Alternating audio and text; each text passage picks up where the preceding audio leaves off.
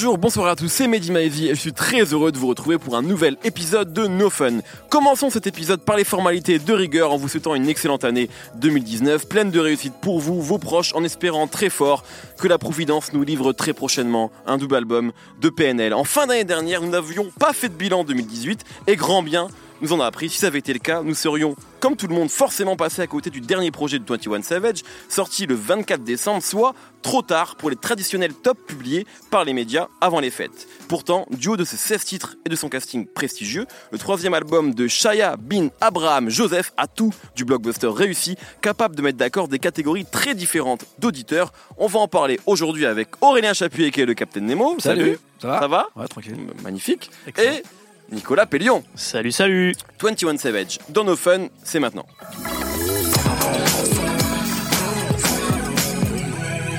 Alors nous avons déjà évoqué 21 Savage, qui est une superstar du rap actuellement. Voilà, je crois que c'est, euh, tout le monde le connaît, tout le monde l'a déjà écouté, révélé au grand public avec Savage Mode euh, en 2016, si je ne dis pas de bêtises. Euh, devenu, il a confirmé en 2017 avec Bank Account notamment, qui était un, un des tubes de l'année. Et là, il a sorti un album, donc vraiment, non pas par surprise, parce qu'il avait quand même annoncé la date, même si elle avait été repoussée euh, de, par rapport à la date initialement donnée. Euh, et c'est un disque voilà, qui est arrivé pour les fêtes, euh, sans single, sans rien. Il a livré comme ça ce projet. Qu'avez-vous pensé de cet album Peut-être commencer avec, avec toi, Nico, vu qu'on t'entend plus rarement Ah. dans ce podcast maintenant? Ouais, je me fais rare. Tu te fais rare. Euh, à cause de Nemo, je plus le voir. Euh, en fait, euh, alors que c'est un disque qui en fait a tout pour me plaire, vu ce que j'écoute comme rap depuis longtemps, Ouais. euh, je suis je suis mitigé globalement. C'est vrai que déjà euh, globalement sur toute la carrière de 21 Savage, je suis en général assez mitigé, c'est 50-50.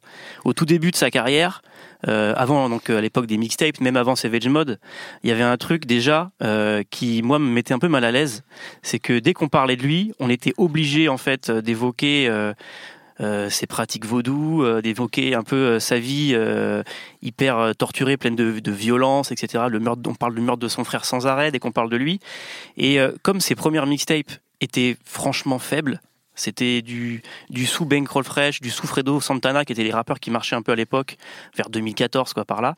Il y avait un côté, enfin, moi, ce qui m'était mal à l'aise, c'est que j'avais l'impression que les gens qui aimaient bien 21 Savage avaient un peu un fétichisme de genre, euh, la véritable violence. Genre, ah ouais, lui, c'est un vrai, son frère, il est mort, il a survécu. Et c'était, c'était bizarre, quoi. Je pense que c'est un truc euh, qui est un gros point noir du rap en général. C'est vrai que très souvent, on va idolâtrer des gens et pour leur art et pour euh, les histoires qu'il y a autour, c'est vrai. Et euh, même moi, ça m'arrive hein, de faire euh, c'est un peu cette, cette erreur-là, je vais dire. Et, euh, et lui, je trouvais que ça, ça moi, ça m'avait sauté aux yeux en fait. Parce que pour le coup, je trouvais qu'il y avait rien dans, dans, dans sa musique de neuf et de et de et d'intéressant. Et euh, tu parlais de Savage Mode, et c'est vrai que ça, ça a été ça a été un tournant en fait. Et je pense que euh, celui qui a été un peu euh, son pygmalion entre guillemets, bah, c'est Metro Boomin. Mm. Et je pense que tout le long de sa carrière, moi, c'est toujours ses collaborations avec Metro Boomin que je trouve intéressantes, parce que c'est lui qui en fait a trouvé ce qu'il pouvait y avoir d'intéressant artistiquement sur ce mec euh, qui a priori n'a pas grand chose pour lui, si ce n'est euh, les faits divers qu'il y a autour, quoi. Et euh, qui a su que, qui a repéré que voilà cette espèce de de voix euh, bah, euh, hyper sèche, complètement essorée de, de, de salive, quoi. On a l'impression qu'il se réveille le matin après avoir fumé euh, 40 paquets de clopes et, euh, et qu'il a l'œil vide et qui, te rappe euh, euh, son- on dirait que son cœur arrêté de battre quand il rappe. Et du coup, avec parce que donc Metro Boomin, pour ceux qui ne connaissent pas, c'est un producteur. Il lui a, il lui a fourni des productions qui ont qui ont complimenté en fait ce- cette voix-là, qui lui ont permis de développer ce côté-là et d'avoir ce côté un peu film d'horreur en fait, qui après est venu à s'accoler à, sa musique et à son image, peut-être plus que les faits divers en fait. Et c'est vrai que ça le rendait un peu moins bizarre, euh, en tout cas à mes yeux. J'avais moins l'impression de voir un, snuff movie en fait, euh, et de voir plus un, un truc un peu artistique. Et donc pour moi, Savage Mode, pour le coup, ça reste euh, ce qu'il a fait de mieux, même encore aujourd'hui. Donc c'est c'est le projet qui l'a révélé au grand public, Ouais. tu disais. Et euh, voilà, dessus les prods de Metro Boomin, euh, il y a ce truc hyper enveloppant en plus sur la, la, la voix de, de, de, de 21 Savage qui ça faisait vraiment, euh, ça faisait presque pas expérimental, mais il y avait un côté musique d'ambiance, vraiment musique de cauchemar quoi. C'était c'était pour moi c'est un album qui est excellent encore aujourd'hui. Je le conseille si vous le connaissez pas. Si vous avez aimé le dernier, de revenir à celui-là, vous verrez qu'à mon, à mon avis il est bien meilleur en fait. Je pense que ça a aussi été un disque très important même pour les producteurs. Je pense que Ouais. justement parce qu'il y a 21 Savage qui est un rappeur super influent et puis moi j'ai l'impression en fait que quand on réécoute Savage Mode aujourd'hui, euh, bah il y a plein de projets de trap, on va dire euh, en fait qui ont clairement été influencés par Metro Boomin, ils sont même Bah, Jusqu'en parfois France. des, des- jusqu'en France complètement mais oui, enfin même on peut le dire, je pense que euh, Triple S de 13 Blocs par exemple Ouais. n'aurait pas existé sans Savage Ouais, Mode ouais. et on a dit tout bien qu'on pensait de Triple exactement. S, c'est vraiment quelque chose qui a influencé Sizer et Icas Ouais, ouais. Boy notamment et qui le disent hein, donc Ouais, ouais, ouais. bah, complètement, ouais. Et du coup, voilà, ça, c'est devenu un personnage de, film d'horreur en fait, 21 Savage. Et euh, ça a été sa force au départ. C'est comme ça que je m'y suis intéressé vraiment. Et euh, très vite, euh, c'est devenu, euh, enfin, il est, il est resté piégé dans ça en fait. Et je trouve qu'avec Issa, il y a eu un, donc l'album suivant, il y a eu un côté où je sais pas s'il était trop conscient de ce qu'on attendait de lui ou s'il voulait s'en sortir, mais il a rajouté un peu d'humour dans, dans sa musique. Alors c'est Ouais. cool, mais le problème c'est qu'il y avait des fois où ça faisait un peu parodie en fait. hmm. Et euh, c'est genre euh, le méchant euh, chez Malibu, tu sais, en vacances, tu sais, quand tu Exactement. fais la suite et que ça exactement. devient une suite, c'est une blague. Après, tu le Exactement. mets dans tout. euh, Et des fois ça fonctionne. Bank Account c'était super. Il y avait le morceau, il y avait Dead People que il y je avait trouvais Numb- génial. Numb aussi Numb, qui était cool. enfin l'album était pas pourri, mais c'était 50-50. Il y avait des fois où vraiment c'était en fait. c'était de la parodie de 21 Savage Mm. où genre euh, où en fait ces ces gimmicks euh, ça, ça, ça faisait- c'était des mêmes internet en fait. Ça c'était c'était des blagues. Et puis il avait changé en fait euh, quand il parlait des dead presidents avant ou des gens morts, il parlait vraiment des gens morts et là il disait je fais les mêmes phases sauf que maintenant je parle des gens morts qui sont sur mes billets, tu vois. Ouais. Hmm. Donc il faisait des c'était à la fois judicieux et en même temps euh, ça marchait pas à chaque fois, il y avait des fois ça faisait nouveau riche un peu Ouais. raté et son style il collait pas trop, je trouve. Bah, du coup je trouvais qu'en fait on on retrouvait euh, ce qui pouvait paraître être ses limites du départ en fait. Mm.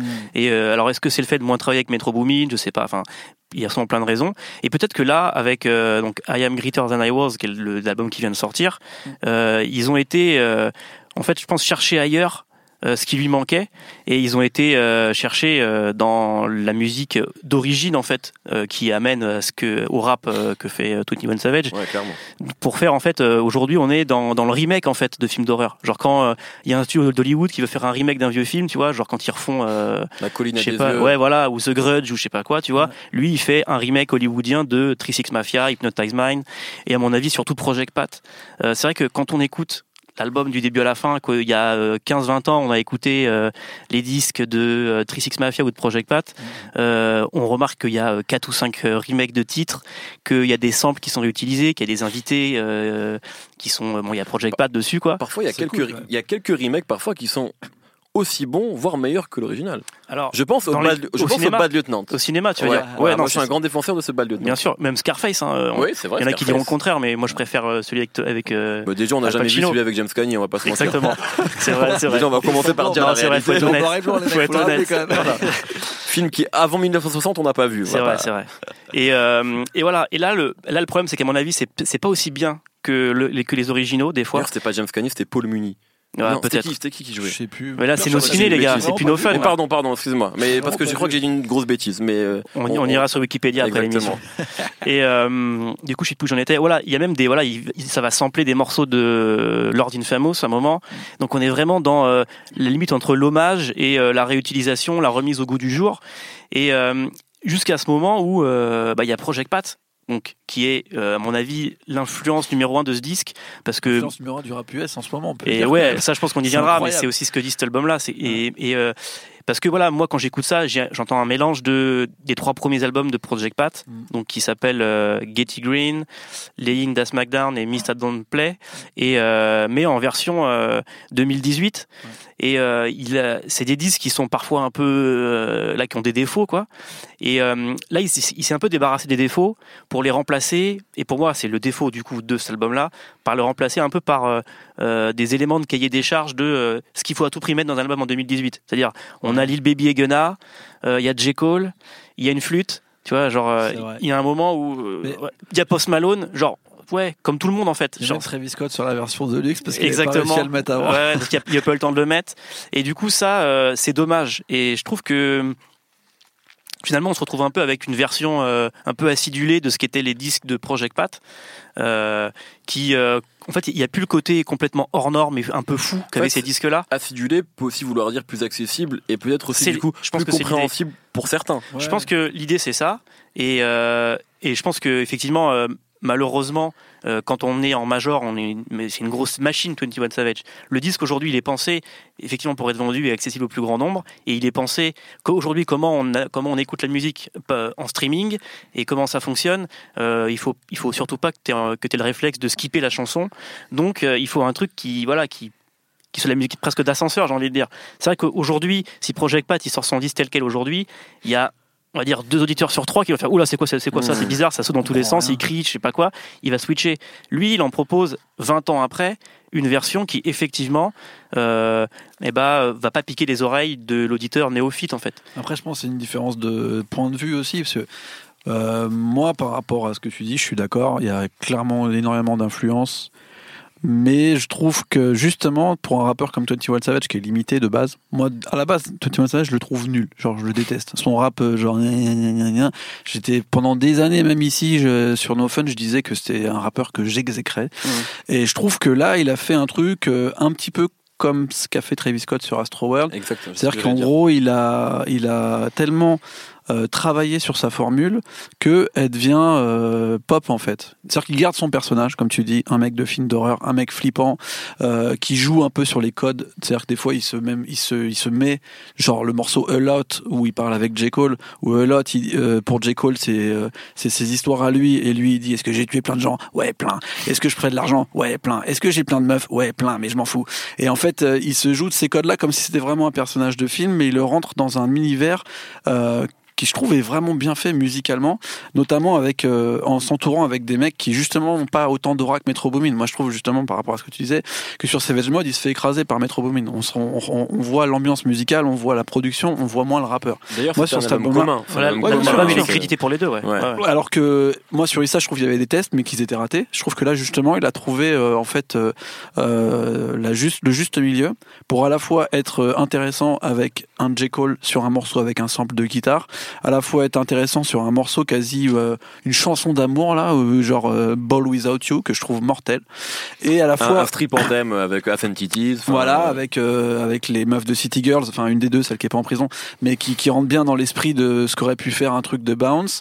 Et en fait, il le fait comme Travis Scott le fait, c'est-à-dire que les connaisseurs vont reconnaître des choses qui leur plaisent, et les mecs qui y connaissent rien ou les gens qui connaissent pas les références vont quand même comprendre que c'est 21 Savage, le personnage il est là et c'est bien rappé. Et moi, ce que j'aime beaucoup aussi, c'est les, c'est tous les arrangements. C'est-à-dire que là, il a été vraiment chercher les mecs qui font des albums, tu vois. Genre, euh, le morceau avec J. Cole, c'est euh, DJ Dai. C'est aussi lui qui fait le morceau avec euh, Donald Glover, Monster, qui est en ce moment le premier des top playlists, donc ça veut dire que ça fonctionne bien. Il arrive quand même à, à, à la fois être avec un Post Malone. Enfin, faut rappeler que Rockstar, la, la, collaboration avait bien fonctionné, alors qu'à la base, tu te dis, mais c'est en ça où je pense que c'est pas Project Pat. Project Pat, tu peux pas le mettre avec tout le monde et ça marche, tu vois. Project Pat, il est quand même dans une dans une c'est un rappeur de rappeur, Project Pat. 21 Savage, ça y est, c'est devenu une rockstar. Bizarrement, c'est devenu, euh, comme Travis Scott, des mecs que tout le monde aime bien, alors que de base, c'est des mecs qui sourient pas.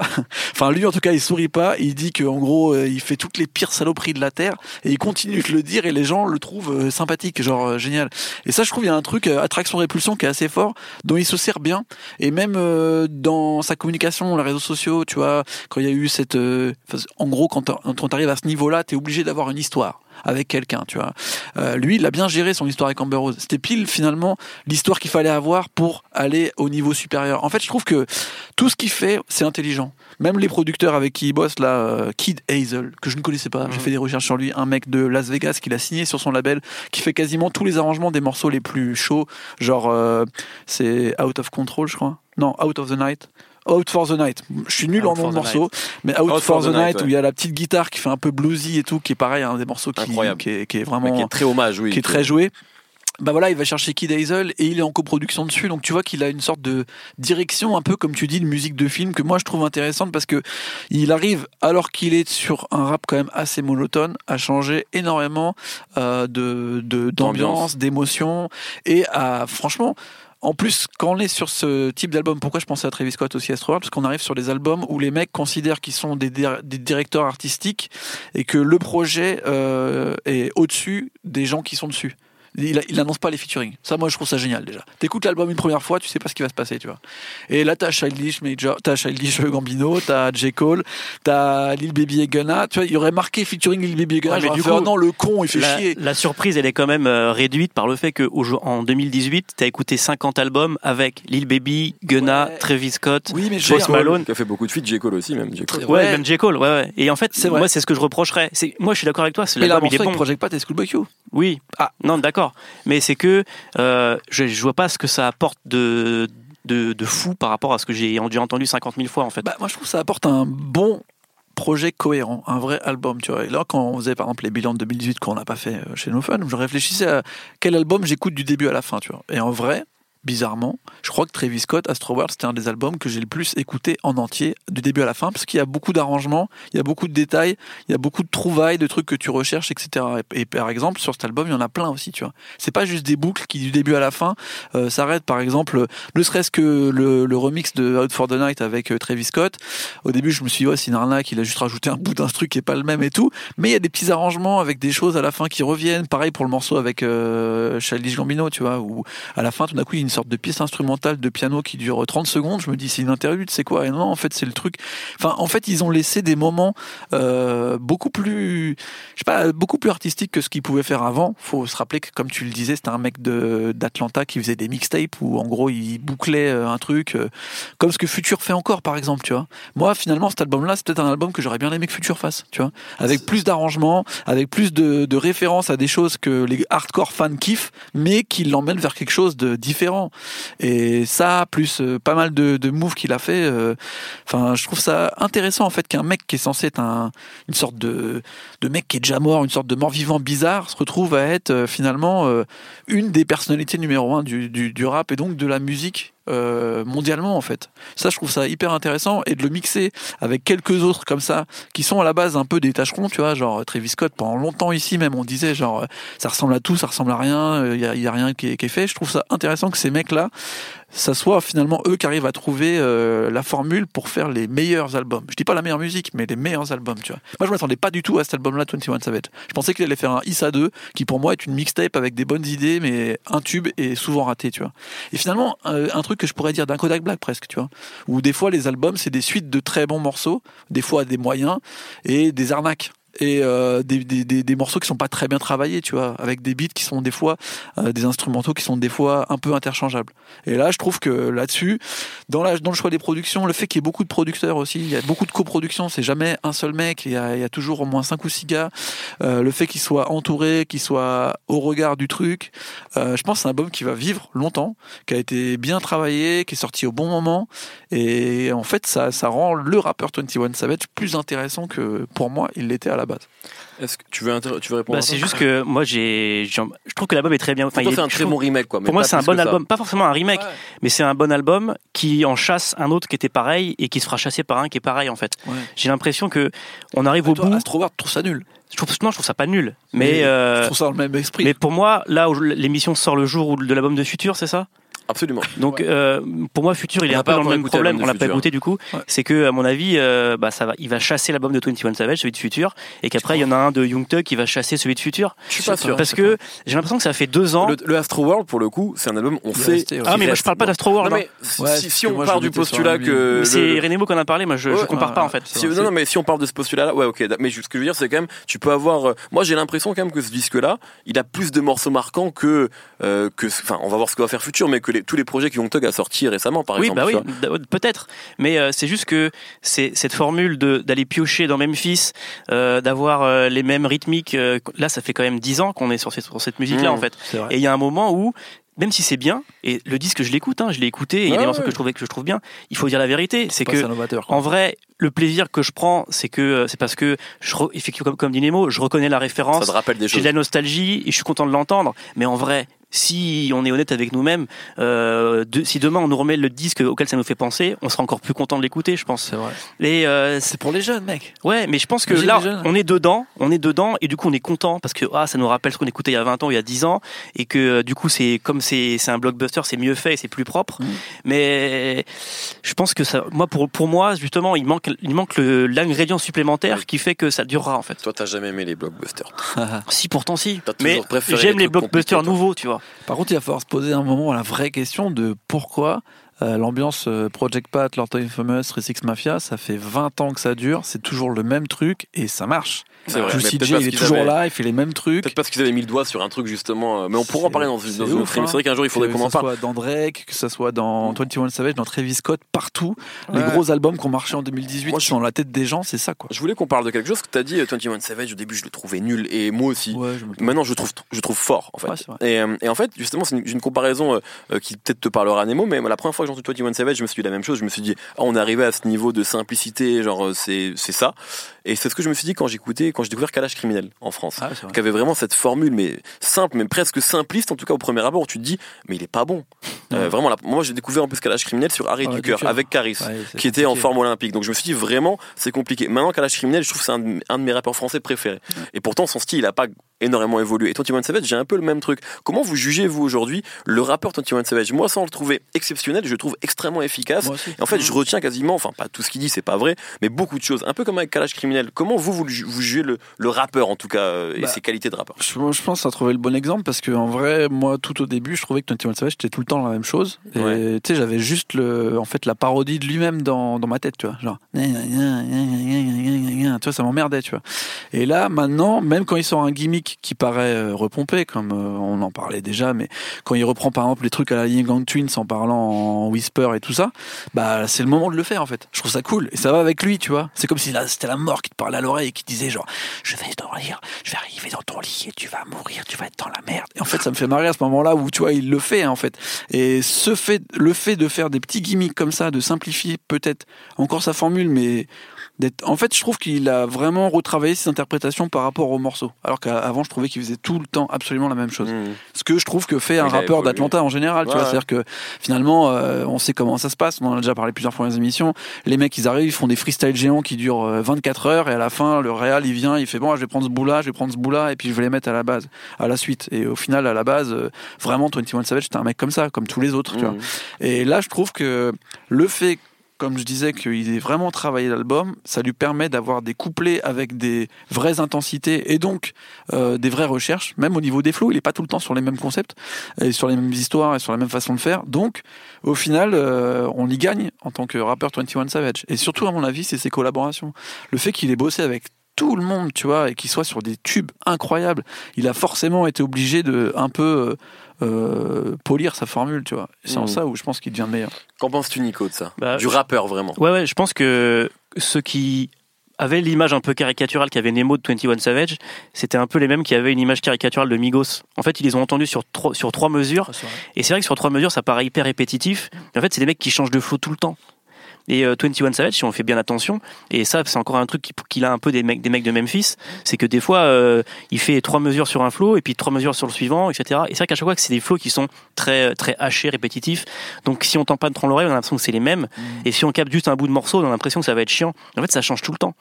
Ça, et du coup, ouais, c'est un très bon. Enfin, pour moi, c'est ce qu'on appelle un bon rappeur parce que c'est un mec qui est pas, euh, qui est pas ennuyant quand on l'écoute rapper, quoi. Très bien. Merci beaucoup. C'est notre avis sur euh, euh, l'album 21 Savage. Je pense qu'on peut dire un, un très bon album pour toi, Nemo. Ah ouais, moi, c'est un, des albums de l'année. Hein. Un bon remake que tu oublieras Moi, un, dans, dans ouais, deux un bon euh, album, pour mais que j'ai pas envie de. chassé. Très bien. Tu vois, si- pour le coup, si on avait fait un top de l'année, euh, comme tu disais, euh, je sais pas si je l'aurais mis pas dans mon top top 10. Pour toi, c'est. Transformers, la face cachée de la Lune, quoi. Ouais, non, c'est ouais. le, c'est le spin-off là sur euh, qui Ah sort ouais, là. Bumblebee. Ah non, non, là. non, c'est non, ça. quand même pas. Quand C'est. Bumblebee. Bon, Quand je même pas. tranche, pour moi, c'est un classique. Mais alors, justement, euh, c'est l'heure des coups de cœur en lien ou pas avec 21 Savage. Commençons avec toi, Nico. Euh, attends, demande un Nemo. Vas-y, Nemo, commençons avec. Je vais commencer avec. Alors, moi, déjà, juste la correction, effectivement, donc c'était pas James Cagney, c'est Paul Muni qui Ah, joue. tu l'as dit qui une joue- seconde après. Oui, mais bon, je voulais quand même être sûr, je voulais Ah, que les gens le. Voilà. Donc, c'est le, le Scarface de Howard Hawks de 1932. Et rapidement, un coup de cœur parce que moi, j'adore A Lot, j'adore l'introduction de ce morceau. Effectivement, quand je découvre l'album, je ne sais pas que J. Cole est là. Je, suis fasciné par le coupé de J. Cole. Et donc, juste un petit. euh, un- parler de l'album de l'année 2018 de J. Cole qui a fait énormément de featuring, qui a fait un album aussi, hein, euh, KOD, Ouais. que j'écoute pas beaucoup pour pas être ouf, ouais. Par contre, tous les featuring, qui- enfin pas tous, mais il y a beaucoup de featuring qu'il a fait que j'aime beaucoup, notamment Tribe avec son gars Bass, Mm. euh, le morceau avec Royce da Favine également, euh, Boblo Boat là, enfin un nom, un nom. avec JID était chaud. Aussi. avec JID, ouais, Deez, Mm. excellent. Enfin, vraiment, il y a vraiment, il a fait, je pense qu'il a quasiment fait un album euh, de collaboration cette année qui est vraiment de Cette très bonne facture, je trouve. Donc euh, voilà, quand même, Puis il c'est. a sa compile qui sort bientôt en plus, qui va être dans le même esprit, je pense. Donc, on n'a pas toujours été très tendre, surtout vous avec J. ah, Cole dans le passé dans cette mais C'est émission. encore le même genre, tu vois. Mais c'est vrai que voilà, c'est quand même c'est un rappeur évidemment important de sa génération. Pour certains, c'est immense Ouais. et c'est quand même important de, de dire qu'il bon, il, a- il commence à avoir une carrière euh, qui, a, qui, a, qui a de la gueule. Nemo. Bah, t'as parlé du premier morceau de l'album. Moi, c'est le dernier morceau de l'album qui s'appelle 4L, sur lequel on a l'impression qu'on est euh, dans Red Dead Redemption à Bâle, avec une petite flûte, genre en mode euh, western spaghetti, sur lequel il y a Young Nudie. Donc, euh, je voulais quand même en placer pour une pour son cousin. J'en ai parlé plusieurs fois déjà, mais il y a un projet qui s'appelle Slim Ball Sweet qui est sorti l'année dernière. Je crois que j'en ai déjà parlé dans les coups de cœur. Donc, j'en ai préparé Oui, un vrai. deuxième, quand même un deuxième coup de cœur qui est sorti Non, la on avait dernière. fait une émission sur lui. Voilà, On c'est a fait une ça. émission sur les nouveaux d'Atlanta. C'est lui qu'on a parlé en plus. Donc, je, vous- je ai ramené un deuxième coup de cœur quand même, c'est Reg qui a sorti euh, euh, qui veut dire euh, vomir en français. même. Arrête, la chanteuse. Reg dans le rappeur, Ah ouais. un mec euh, de The Hates qui traînait avec euh, Dash et tout ça, mais qui a passé un peu de temps en prison parce qu'il braquait des gens, euh, dont ses amis. Et euh, là, il vient de ressortir de prison depuis un an maintenant. Il a sorti trois projets et là, il vient d'en sortir un qui s'appelle Richard and the Hops et c'est un peu le même type de rappeur de 21 Savage, mais avant que il ait de l'argent et qu'il rencontre Amber Rose. C'est-à-dire qu'il est toujours dans la violence et dans les saloperies. Et pour le coup, euh, il a une voix hyper euh, dure. Il fait peur. Vraiment, quand j'écoute, j'ai peur. Je le regarde derrière moi tout le temps. Nico. Alors, euh, je vais tricher un peu, parce que j'en ai parlé dans, pendant l'émission. Normalement, euh, quand on a eu une adolescence normale, on a passé euh, toute sa vie à essayer de savoir quel était le meilleur album de Project Pat entre Lay In Da SmackDown et Mista Don't Play. Et en fait, plus je vieillis, plus je crois que c'est Getty Green le meilleur, son premier. Ah. Donc je conseille aux gens d'écouter Getty Green de Project Pat, où en fait on retrouve, comme je disais, un peu toute la formule de 21 Savage, avec ce côté, euh, il y a des samples de soul sur, euh, sur des TR 808 Ouais. qui vont un peu euh, faire semblant d'adoucir la violence, alors qu'en fait ça rend juste un peu tout cartoon, quoi. Il y a tous ces flows que maintenant tout le monde connaît, alors que bah, il y a 20 ans, Project Pat il rappait déjà comme ça, quoi. Donc euh, gros classique. Google it, Google. C'est celui-là ou pas? Euh, je confonds les trois premiers, je crois pas, non. Non, non. Pour moi, c'est un gros album. Les trois. Pour moi, les trois, c'est un gros album. Bah ouais, bien sûr. C'est un triple album. Ouais, c'est clair. Très bien, merci beaucoup, merci Nico, merci Nemo, merci Quentin à la technique. Retrouvez-nous tous les vendredis sur binge.audio. La semaine prochaine, on change d'ambiance et on évoquera le phénomène Bad Bunny. Plein de bisous. Binge.